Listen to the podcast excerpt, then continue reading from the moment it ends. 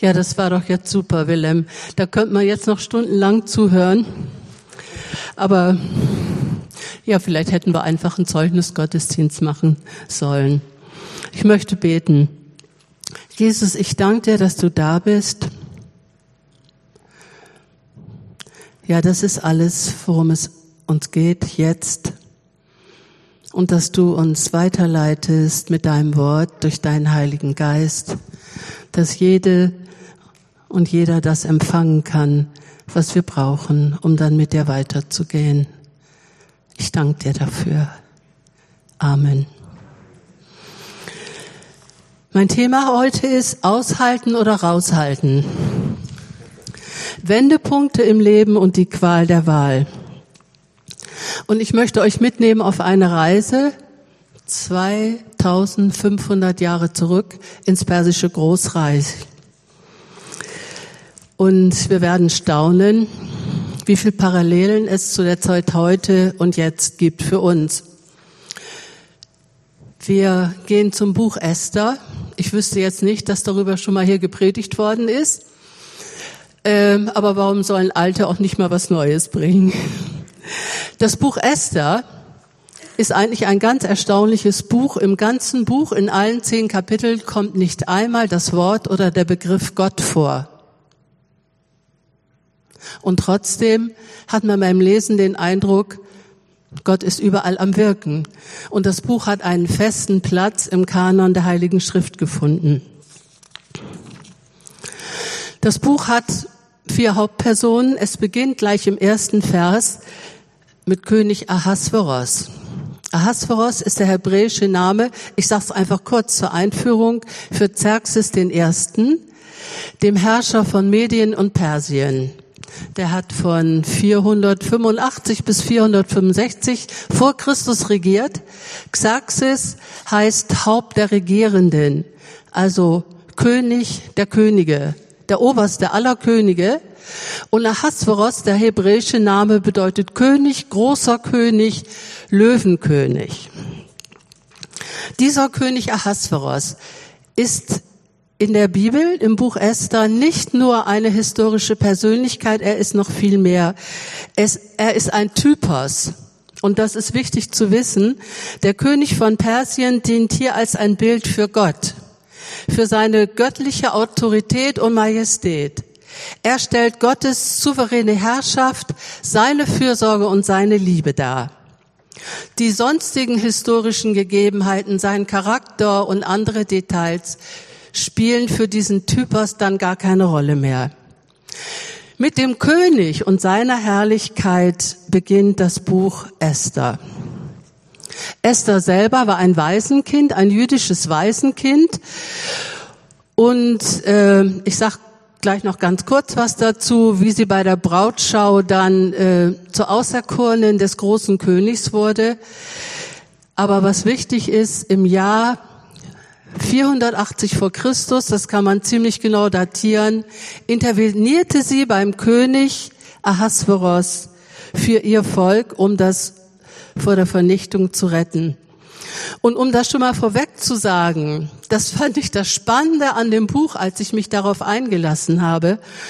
Das Buch Esther zeigt uns eine Musterstrategie für Konfliktsituationen und die Konfrontation mit dem Bösen den Umgang mit schwierigen bis auswegslosen Situationen. Das werden wir noch genau verfolgen. Dann die dritte Hauptperson ist Mordechai. Das ist der Vormund von Esther und er arbeitet im Königshof in der Residenz äh, Susa. Und der Jude Mordechai beugt sich im weiteren Verlauf des Berichtes nicht den Machtansprüchen und den Starallüren einer anderen Person, nämlich Haman, dem Agagiter. Haman ist der Nachfolger, ein Nachfolger, ein Nachfahre von König Agag, dem Amalekiterkönig, der schon in der Wüste, bei der Wüstenwanderung, das Volk Israel verfluchen wollte und liquidieren wollte. Dieser Haman ist mit am Hof in Susa. Er wird selber noch zu Worte kommen. Und damit wir auch sehen, auch wenn wir zweieinhalbtausend Jahre zurück sind, habe ich eine Folie, die Katrin uns jetzt zeigen wird. Was ihr da seht, das ist das Mausoleum von Esther und Mordechai. Das ist in Hamadan in Iran, also im heutigen Iran. Nicht, dass ich das so besonders schön finde oder weil Ewigkeitssonntag ist, aber es hat mir so gezeigt, als ich das im Internet gefunden habe, wie real diese uralten Geschichten sind. So real, dass man sogar noch an so eine Stätte gehen kann. Und so real ist Gottes Wort für uns, immer und in allen Situationen. Wer das Buch Esther schon mal gelesen hat, weiß, dass es mit einem Riesenfest begann und mit einem ganz großen Eklat. Die Ehe des äh, Ahasveros zerbrach und nun wurde nach einer neuen Braut für ihn gesucht. Das war eine große Brautschau, wo Tausende von Mädchen zusammenkamen und dann wurde das Unvorstellbare wahr. Auch Esther wurde in den Harem gebracht. Und der König gewann Esther lieber als alle anderen Frauen. Sie erlangte auch seine Gunst und Zuneigung in noch höherem Maße als alle anderen jungen Mädchen, so dass er ihr die Königskrone aufs Haupt setzte und sie zur Königin machte. Das klingt so nach vom Tellerwäscher zum Millionär, habe ich gedacht. Vom im Exil lebenden Waisenkind zur Königin. Nun lebt Esther mitten in der Pracht und Dekadenz des Palastes. Keiner weiß, dass sie Jüdin ist, denn das mitzuteilen hat Mordechai ihr untersagt. Und Mordechai geht weiterhin im Hof des Königs seiner Arbeit als Beamter nach und erkundigt sich täglich danach, wie es Esther geht. Doch während Esther, ehemals vollweise und heimatlos, nun wie eine Märchenprinzessin lebt, sich erwählt und geliebt weiß, bahnt sich Unheil an. Hamann, Hamann tritt auf. Wir wissen nicht, durch welche Intrigen er in seine Machtposition kam. Ich habe gesucht, aber über seine Verdienste wird im ganzen Buch überhaupt nichts erwähnt.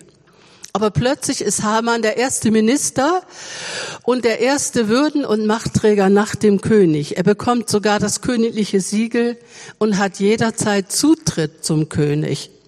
Das hat Esther nicht. Darin ist sie ihm in nichts gewachsen, nicht gleichgestellt. Auf der politischen Machtebene ist Haman Esther haushoch überlegen. Und Haman muss ein unbeschreibliches Machtstreben und Machtgelüste haben. Er fördert, fordert öffentliche Unterwerfung von allen. Wenn er durch den Hof geht äh, zum König, dann erwartet er, dass alle vor ihm auf die Knie gehen. Und das tun auch alle, die kooperieren alle, machen alle mit, außer Mordechai, dem Juden, denn als Jude beugt er nur vor einem einer Majestät seine Knie. Das ist vor Gott selber. Und das macht den Hamann so wütend, dass er sich überlegt mit seinen Freunden und mit seiner Frau, der muss weg, der Mordechai. Aber es reicht mir nicht, nur ihn zu töten, sondern alle Juden sollen sterben. Wie nun geht Haman vor, um sein Ziel zu erreichen? Er setzt auf die Spaltung der Bevölkerung durch Diskriminierung der Juden. Er wendet sich mit seiner Anklage gleich direkt an den König. Und jetzt gehen wir in den biblischen Text. Das ist Esther Kapitel 3. Es gibt ein Volk unter den Völkern, sagt er zu dem König, in allen Provinzen deines Reiches und hört mal auf das Schleimige zwischen seinen Worten, das zerstreut und abgesondert lebt und dessen Gesetze von denen alle anderen Völker abweichen. Sie richten sich nicht nach den Gesetzen des Königs und darum ist es für den König nicht gut, dass man sie ruhig gewähren lässt. Was für eine Schleimerei. Hamann macht vage Vorwürfe gegen die Juden, formuliert Halbwahrheiten, er zeichnet ein Bild von Abweichlern, die das persische Reich gefährden würden mit solch vagen Umschreibungen, das müsste doch jeden klar denkenden Menschen skeptisch machen. Da braucht man keine Kenntnisse über Methoden der Manipulation. Und trotzdem, es ist wirksam. Hamann macht kurzen Prozess und er will, kommt zur Sache. Er wirft Lose und damit werden ein bestimmter Tag und ein bestimmter Monat festgelegt, an dem alle Juden in den 127 Provinzen, also der ganzen damaligen Welt kann man sagen, ermordet werden dürfen und ihre Besitztümer als Beute genommen werden können. Und er lässt dieses Edikt mit dem staatlichen Siegel beglaubigen und durch Allboten im ganzen Reich bekannt machen. Und nun gehen wir noch tiefer hinein in den Text, in den Entwicklungsprozess, den wir in diesem Text erkennen können. Mordechais Hilferuf an Esther nenne ich, überschreibe ich den nächsten Text. Und zwar erleben wir jetzt ein dramatisches Geschehen. Es ist ein Drama in fünf Akten, es kommen dann noch mehr, aber es ist ein Drama mit gutem Ausgang. Als nun Mordechai alles erfuhr, was geschehen war, zerriss er seine Kleider und hüllte sich in Sack und Asche. Dann ging er mitten durch die Stadt und erhob ein lautes Klagegeschrei. So kam er bis vor das Tor des Königs. Es war aber nicht erlaubt, in einem Trauerkleid in das Tor des Königs einzutreten. Auch in allen Einzelprovinzen, wohin überall der königliche Befehl und Erlass gekommen war, herrschte bei den Juden tiefe Trauer. Man fastete, weinte und wehklagte. Die meisten saßen in Sack und Asche da.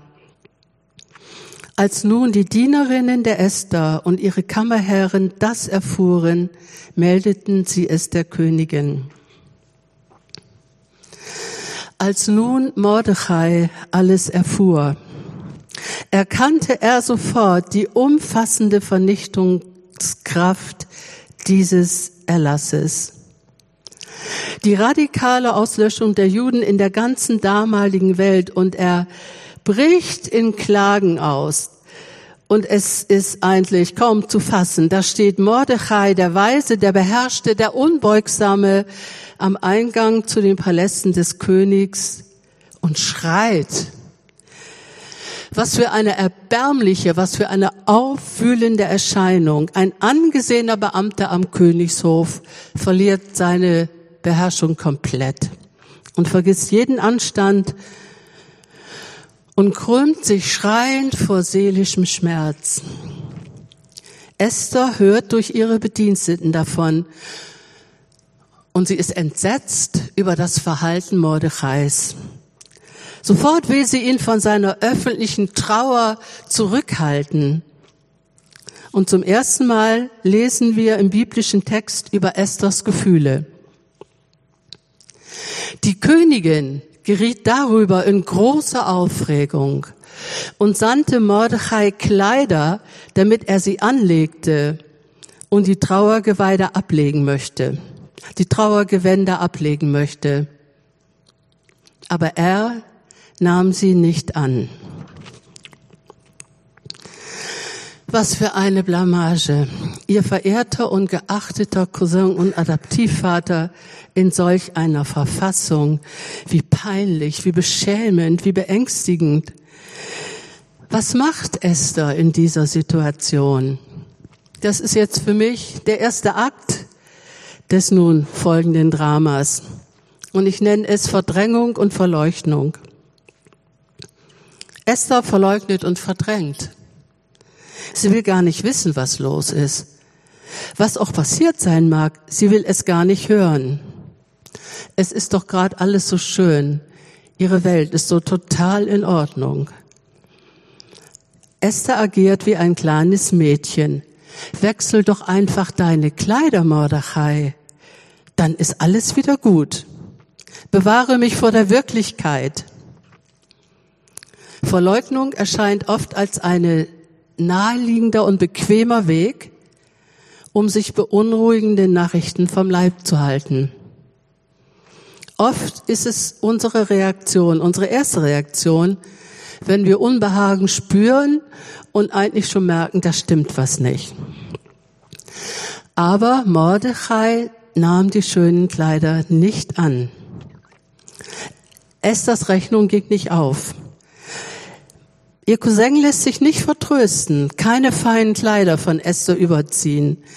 Er akzeptiert keine Reaktion, die auf Beschwichtigung und Beschönigung herausläuft und vom tatsächlichen Problem nur ablenkt. Der nächste Akt. Esther holt sich Informationen ein. Da ließ Esther durch einen Boten nachfragen, um zu erfahren, worum es sich handle und was das alles bedeute. Ist das nicht eigentlich erschütternd? Esther, man könnte doch meinen, Esther säße in ihrer Position als Königin im Zentrum der Welt und die Infos flössen ihr nur so zu. Dabei ist sie gefangen in ihrer kleinen Haremswelt, von Wohlstand und Verwöhnung umgeben, abgelenkt durch nichtige Bequemlichkeiten und Annehmlichkeiten, hofiert, umsorgt, umhegt. Der Wind des Lebens aber weht ganz woanders. Und doch ein erster kleiner mutiger Schritt von ihr, finde ich. Für einen Moment lupft sie den Mantel der Verdrängung und fragt nach, was Sache ist. Und was für ein stürmischer Orkan da draußen gerade tobt, Darüber setzt sie Mordechai jetzt aufgrund ihrer Nachfrage schonungslos in Kenntnis. Er lässt ihr die wichtigen Schriftstücke zukommen, das Edikt.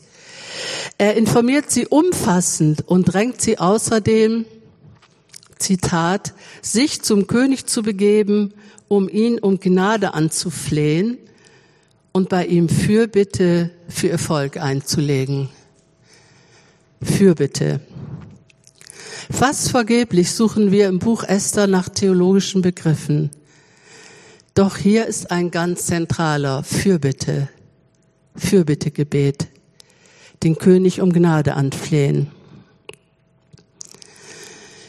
Wie reagiert Königin Esther nun darauf? Akt 3. Esther weiß jetzt selber Bescheid. Sie hat's gelesen. Sie ist gut informiert. Doch sie lässt Mordechai durch einen Boten ausrichten, alle Diener des Königs und die Leute in den königlichen Provinzen wissen, dass für alle, es sei Mann oder Frau, die zum König in den inneren Hof kommen, ohne gerufen zu sein, nur ein Gesetz gilt, dass sie sterben müssen. Es sei denn, dass der König ihnen sein goldenes Zepter entgegenstreckt, damit sie dann am Leben bleiben dürfen. Und nun kommt ihr Trumpf. Ich bin nun seit mehr als 30 Tagen nicht zum König gerufen worden. Du siehst doch, Mordechai, das geht nicht. Du verlangst zu viel von mir. Alle wissen doch, die Leute, das ist jetzt mehr als eine nur spontane Verdrängung. Esther flüchtet, flüchtet sich in ein Selbsttäuschungsmanöver. Wie gerne würde sie sich selber weiter täuschen, dass der Kelch doch noch an ihr vorübergeht. Sie wird von Panik ergriffen und findet Argumente, die darlegen sollen, geht nicht, kann ich nicht. Sie ist schwach, sie ist nur eine Frau, sie hat überhaupt kein Zutrecht, Zutrittsrecht bei dem König, so wie die Männer. Und vor allen Dingen sein engster Berater, der Hamann. Man kann das Gedankenkarussell von Esther, finde ich, richtig rasseln hören. Ich kann nicht, es geht nicht, ich würde gegen Recht, Gesetz und Ordnung handeln, das wissen doch alle. Und das kannst du nie und nimmer von mir verlangen, denn das könnte meinen Tod bedeuten. Außerdem muss man nicht Anordnungen und Gesetzen gehorchen. Das habe ich doch, Mordechai, durch deine Erziehung gelernt. Ich glaube, wir können ihr Verhalten sehr gut nachempfinden. Wie verständlich, wie nachvollziehbar ist ihre Verweigerung.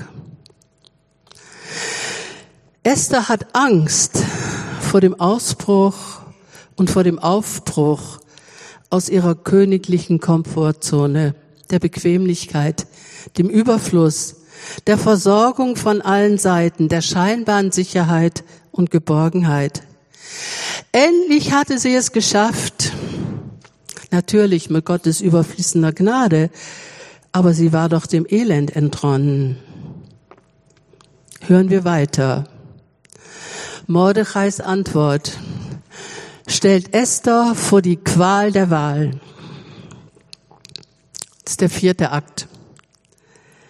Als man Mordechai die Worte der Esther mitgeteilt hatte, ließ er ihr folgende Antwort zukommen.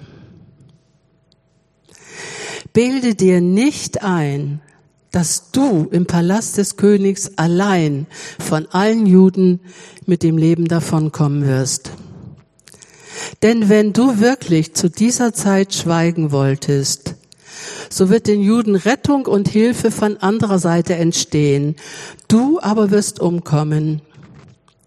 Wer weiß, ob du nicht gerade deswegen zur Königin geworden bist, weil diese böse Zeit für die Juden kommen würde.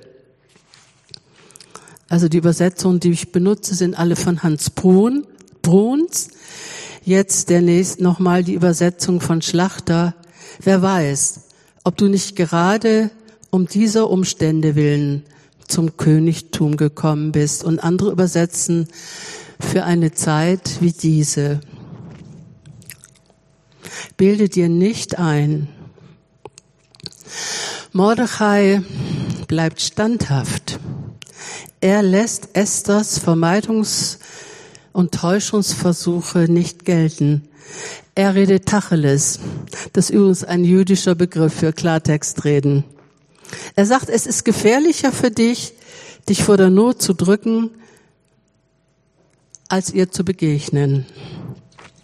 Es ist ein, vielleicht könnt ihr das mitempfinden, ein hochdramatischer Moment. Hier läuft ein Dialog zwischen zwei Personen, der Weltgeschichte entscheiden kann.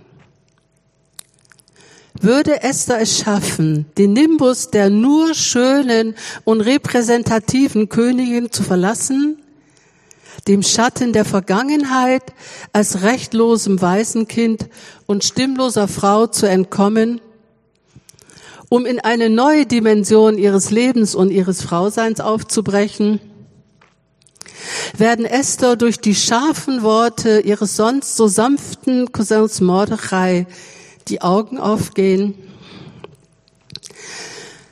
Sie hat die Qual der Wahl. Und nun der fünfte Akt. Der entscheidende Schritt und es ist erstaunlich. Er wird zum Turning Point, zum Wendepunkt. Und mich fröstelt immer, wenn ich diesen Text lese. Da befahl Esther Mordechai, die Antwort zu geben. Geh, versammle alle Juden, die sich in Susa befinden. Fastet um meinetwillen Esst und trinkt nicht drei Tage lang, nichts, weder bei Tag noch bei Nacht. Auch ich werde mit meinen Dienerinnen in der Weise fasten. Dann will ich zum König gehen, obwohl es gegen alles Gesetz ist. Komme ich um, so komme ich um. Da ging Mordechai fort und tat alles ganz so, wie ihm Esther befohlen hatte. Ja, Esther nimmt die Herausforderung an. Sie hat eine erstaunliche Kehrtwende vollzogen. So als wäre sie sich ihrer eigentlichen Berufung zur Königin, ihrer königlichen Identität, ihrer Würde, ihrer Autorität jetzt erst richtig bewusst geworden.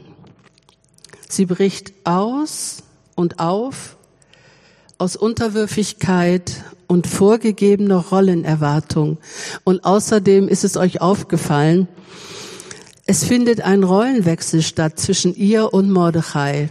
Nun befiehlt sie Mordechai und er gehorcht ihr aufs Wort, so wie sie ihm früher gehorchte. Komme ich um, so komme ich um. Das finde ich krass. Das ist eine tiefgreifende Entscheidung. Das ist, und das hat mich erinnert an den Rangers Gottesdienst. Da hat nämlich Florian was übers Ehrenwort gesagt. Also Gott eine heilig, sowas wie ein heiliges Versprechen zu geben. Und ich finde, das ist wie ein Ehrenwort. Das ist wie ein krasses Ehrenwort. Das ist so wie, wenn ich sage, Jesus, du sollst mir wichtiger werden als mein eigenes Leben. Auch die Predigt von Tim Peter vor einigen Wochen war eine Herausforderung. Wisst ihr noch, was seine Botschaft war? Raus aus der Komfortzone. Und der Gottesdienst mit oben da sowieso. Hinter dem allen steht die Frage, was darf es mich kosten, Jesus nachzufolgen und für meine Überzeugungen einzustehen? Welchen Preis bin ich bereit dafür zu zahlen? Doch zurück zu Esther. Nun bricht sie auf zum König aus eigener Verantwortung heraus, weil sie sich einem innersten Auftrag verpflichtet fühlt, dem sie nicht mehr ausweichen kann und auch nicht mehr will. Koste es, was es wolle, und sei es das eigene Leben. Und sie geht nicht leichtfertig zum König, sondern vorbereitet. Diesmal nicht wie bei der Brautschau mit Schönheitssalben und Düften ein Jahr lang vorbereitet, sondern diesmal mit Gebet und Fasten. Sie muss ihren Weg zum König zwar alleine gehen, aber sie verbindet und verbündet sich mit den anderen. Sie holt sich Gebetsunterstützung für ihr Eintreten und ihre Fürbitte beim König. Danach nimmt sie das Risiko auf sich und tritt unter Lebensgefahr vor den König. Sie setzt sich nicht in Szene. Sie macht kein Theater. Sie manipuliert nicht und schreit nicht und sie proklamiert auch nicht, sondern Esther vertraut auf die Liebe und Gunst des Königs und wartet. Und sie richtet sich ganz auf den König aus. Er ist ihre einzige Hoffnung. Esther im Thronsaal des Königs. Am dritten Tag nun legte Esther ihre königliches Gewand an und trat in den inneren Vorhof des Palastes. Der König saß auf seinem königlichen Thron. Sobald nun der König die Königin Esther sah, fand sie Gnade vor ihm. Der König fragte sie, was ist mit dir, Königin Esther? Und was ist dein Begehren? Wäre es auch die Hälfte des Königreichs, sie soll dir gegeben werden. Unter Einsatz ihres Lebens ist Esther nun, so könnte man meinen, am Ziel. Sie steht vor dem König, dem Haupt der Regierenden. Er hat ihr das goldene Zepter entgegengestreckt. Sie hat Zutritt und Gnade gefunden. Und der König, dem ist klar, die du bricht hier die Gesetze nicht einfach nur so, da, da muss ein ganz wichtiger Grund vorliegen. Und er fragt sie sofort, Esther, was hast du? Was ist los? Was ist dein Begehren? Das ist doch jetzt ihre große Chance. Doch was macht Esther? Wie antwortet sie dem König? Da antwortete Esther, wenn es dem König recht ist, so wolle der König sich heute mit Haman zu einem Gastmahl einfinden, das ich ihm bereitet habe. Ich weiß nicht, wie es euch bei dieser Reaktion geht. Als ich mir die Szene von meinem inneren Auge ausgemalt habe, dachte ich, Esther, bist du jetzt total durchgeknallt? Startest du ein weiteres Ausweichmanöver? Es geht um Leben und Tod. Und anstatt die Gunst der Stunde zu nutzen und deine Bitte vorzutragen, lädst du den König ein zum Weinbankett. Zum Weinbankett. Und das nicht nur einmal, sondern dann auch noch für den folgenden Tag. Zusammen mit dem neuen Favoriten des Königs, mit Haman. Ist das nicht blanker Hohn? Ist das nicht wie Tanzen auf dem Vulkan? In einem imaginären nächtlichen Gespräch, als ich lange wach lag, habe ich gedacht, Esther, was hast du dir dabei gedacht? Und ich habe mir versucht, sie vorzustellen, habe sie fast so bildlich vor mir gesehen, die junge Königin, und habe sie gefragt, Esther, wie bist du darauf gekommen? Solch ein Vorgehen, solche Umwege, anstatt das Problem anzupacken, Weinbankett, gemütliches Beisammensein, Essen und Trinken. Nicht, dass ich da im Prinzip was gegen hätte. Ich glaube, das tut allen gut und jedem Team gut. Aber in dieser Situation. Und dann war es mir, als hätte ich eine Antwort bekommen auf meine Frage. Vielleicht würde Esther so antworten.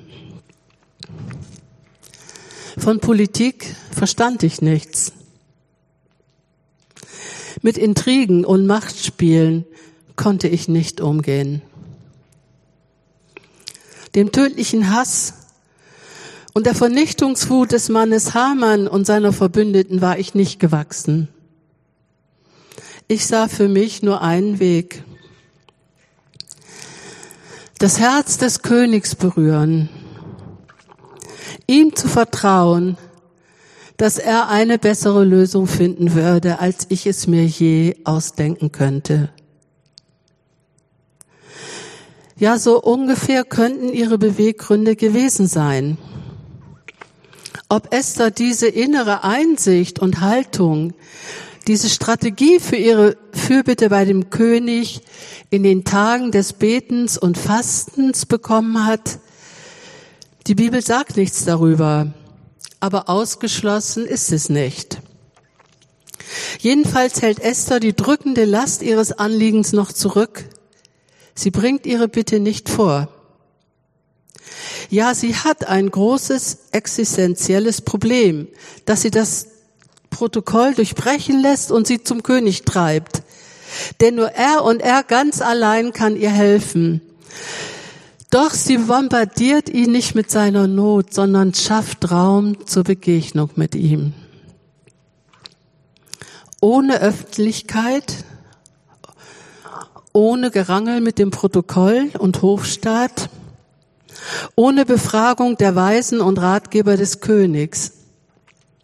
Sie lädt ihn zu sich ein, in ihre Privatsphäre, ihre Rückzugsräume, in ihr Ambiente, ihr unmittelbares Umfeld, um dort mit ihm zusammen zu sein.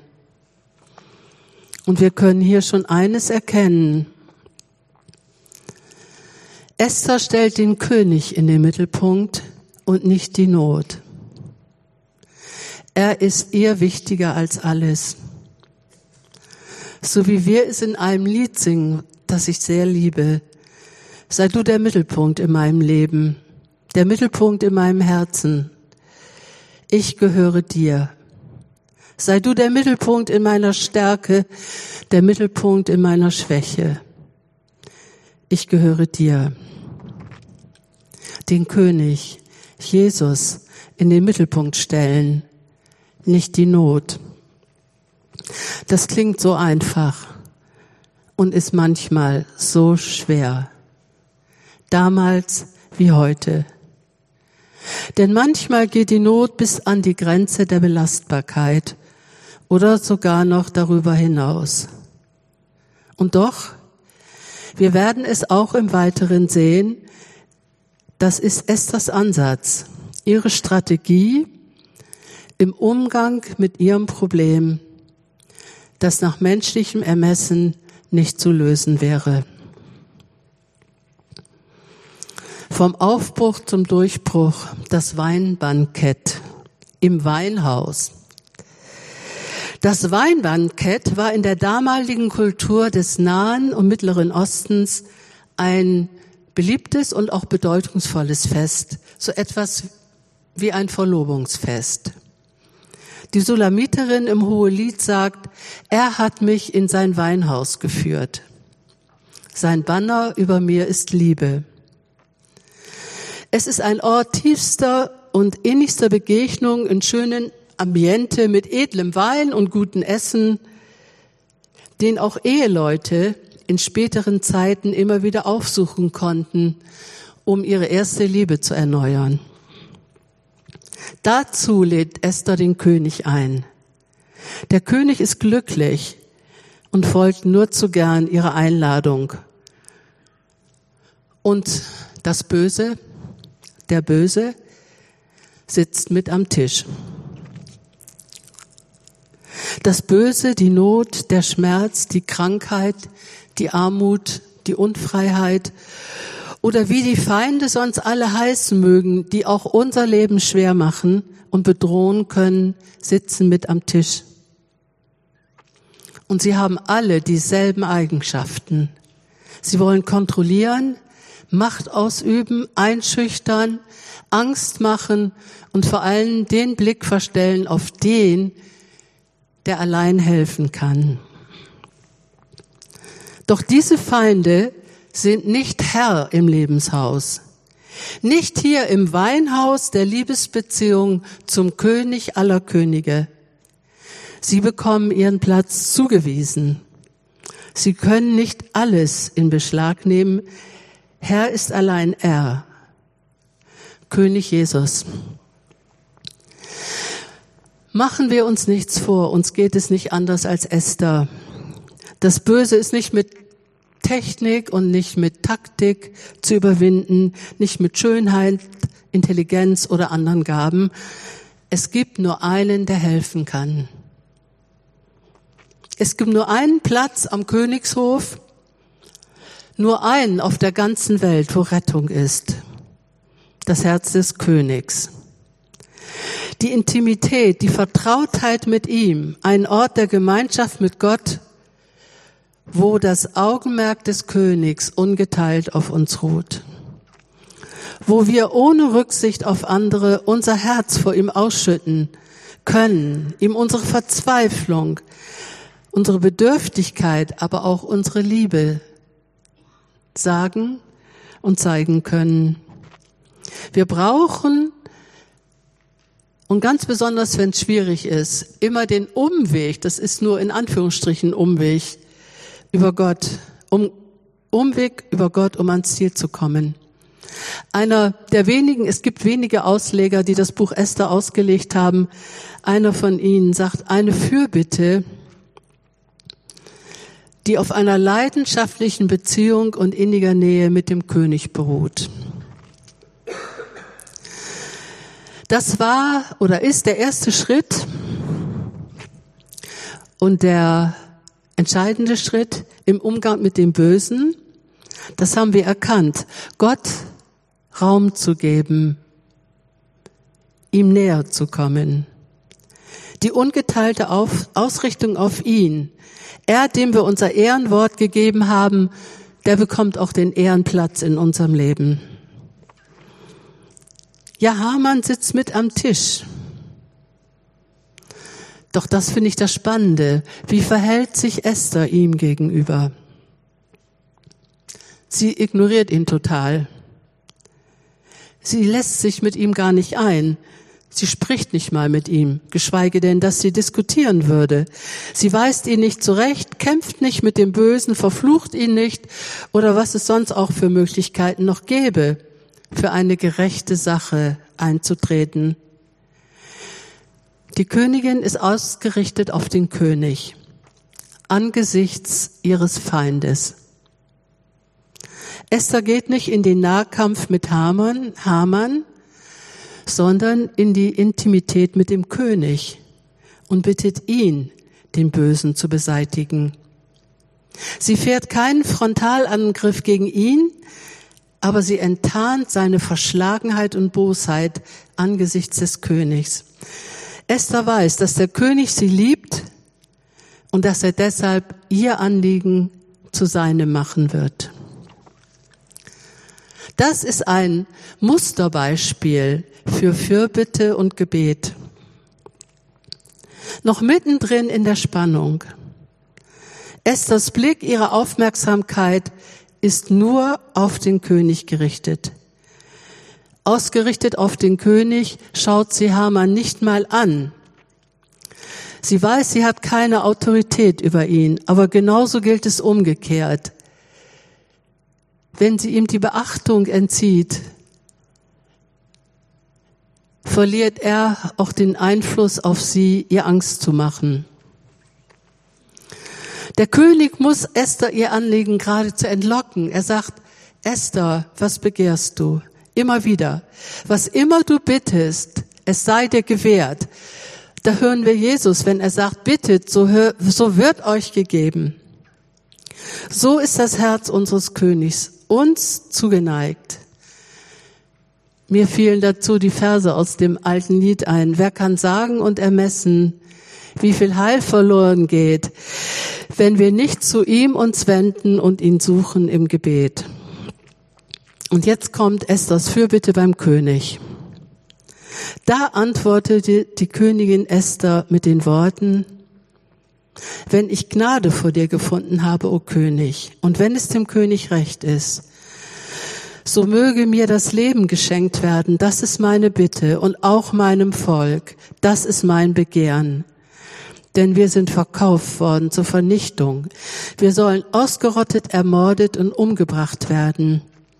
Wenn wir nur als Sklaven und Sklavinnen verkauft wären, so würde ich geschwiegen haben, denn unsere Bedrängnis wäre nicht so groß, um den König damit zu belästigen.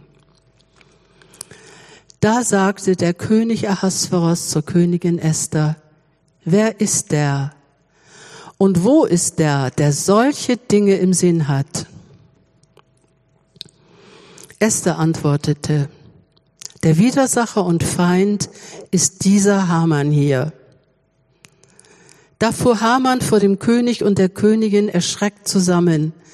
Er sah, dass es beim König fest beschlossene Sache war, ihn umzubringen. Esther hat ihre Bitte dem König vorgetragen und sie ist erhört worden. Haman wurde genau das Schicksal zuteil, dass er sich für Mordechai ursprünglich ausgedacht hatte, zu dessen Vernichtung. Haman, der Inbegriff des Bösen, ist nicht nur entmachtet, er ist tot. Ebenso seine direkten Nachkommen. Aber die Auswirkungen seines tödlichen Planes sind noch nicht beseitigt. Die ausgesandten Todesbriefe sind noch wirksam. Esther braucht noch einige Aufbrüche, und muss noch einige Male beim König intervenieren, damit die Errettung komplett wird. Aber diese weiteren Schritte im Prozess des Aufbruchs, die können wir nicht einmal mehr streichen. Dazu reicht die Zeit nicht mehr. Ich überziehe sowieso. Das müsst ihr selber nachlesen. Abschluss und Ausblick. Wendepunkte des Lebens. Ich gehe zum König und wenn ich dabei umkomme, dann komme ich um. Das ganze Buch Esther ist eine einzige Ermutigung, sich in allen Auf-, Ab- und Umbrüchen des Lebens auf den König aller Könige auszurichten, sich an ihn zu wenden, auf seine Güte und Liebe, seine Macht und Autorität zu vertrauen. Auch und gerade in menschlich gesehen auswegslosen Situationen. Esther ist ein vollendetes Bild für eine Fürbitterin, die durch Gottes Gnade Zugang zum Thronsaal erhält und durch ihr Eintreten vor Gottes Thron Geschichte verändert und Menschen vor dem Untergang rettet. Was die Not wenden und den Feind überwinden kann, sind Menschen, einzeln und vor allen Dingen auch in Gemeinschaft, als Gemeinde, als Hauskreis, als Gebetsgruppe, die Jesus ins Zentrum ihrer Aufmerksamkeit stellen, die immer wieder ihren Platz in der Nähe Jesu aufsuchen, wo ihr Herz zur Ruhe kommt. Dort liegt ihre Stärke, ihr Sieg, ihre Überwinderkraft. Unsere Autorität liegt in der Intimität zu Jesus. Unsere Vollmacht ist, dass wir ihm allein in allem die Priorität einräumen und unsere Aufmerksamkeit auf ihn anstatt auf die Bedrohungen richten. Unser Leben liegt in der Hand des Königs, nicht des Widersachers. Gott hat nicht nur Esther, sondern auch dich und mich an einen bestimmten Platz gestellt. Er hat trotz und gerade in widrigen Umständen seinen Plan mit uns. Kann ich den roten Faden in meinem Leben erkennen? Und wer weiß, ob du nicht gerade wegen einer Zeit wie dieser zum Königtum gekommen bist, fragt Mordechai Esther. Und wer weiß, ob du nicht gerade wegen einer Zeit wie dieser an genau dem Platz bist, an genau dem Punkt stehst, wo du gerade stehst. Und Gott dir dadurch deinen Auftrag, deine Berufung, deinen Wendepunkt ganz neu zeigen möchte. Ja, wer weiß, welche Berufung noch auf dich und mich wartet.